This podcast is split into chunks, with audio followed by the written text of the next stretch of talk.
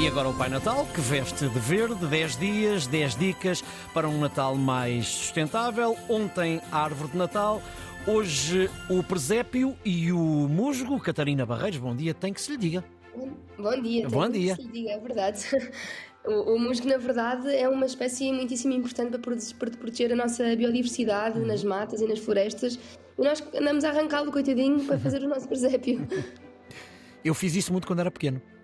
Sim, também eu. Eu acho que toda a gente fez. E, e eu não quero estar aqui a ser o Grinch e a cancelar tradições de Natal das famílias que vão apanhar. Só acho que há, se calhar, outras tradições que nós podemos pôr um bocadinho à frente. Vamos a Eh, elas. que Também são tradições portuguesas.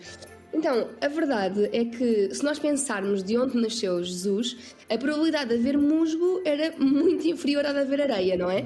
Portanto, hum, ele estava em palhinhas deitado, não em musgo deitado, e portanto acho que podemos voltar aqui a outro tipo de tradições. E em Portugal nós temos uma, que não sei se conheces, que é a Ciarinha. Não, não conheço.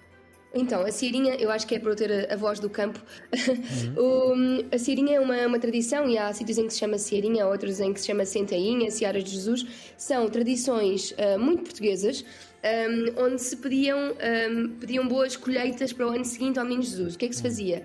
Ah, semeavam-se as ciarinhas no dia 8 de dezembro ah, e elas iam crescendo. Basicamente é colocar ah, sementinhas de trigo ou de linhaça, geralmente são cereais, mas até pode ser grão de bico. E põem-se a crescer, depois elas vão crescendo, crescendo, crescendo até, ah, até ao dia de reis em que se vão ah, plantar. Mas na véspera de Natal são colocadas ao lado do Menino Jesus e, portanto, é uma, uma tradição muito portuguesa ah, e que não impede a biodiversidade da nossa mata e da nossa floresta. Muito bem, obrigado, Catarina. Uh, voltamos a encontrar-nos amanhã, a esta hora.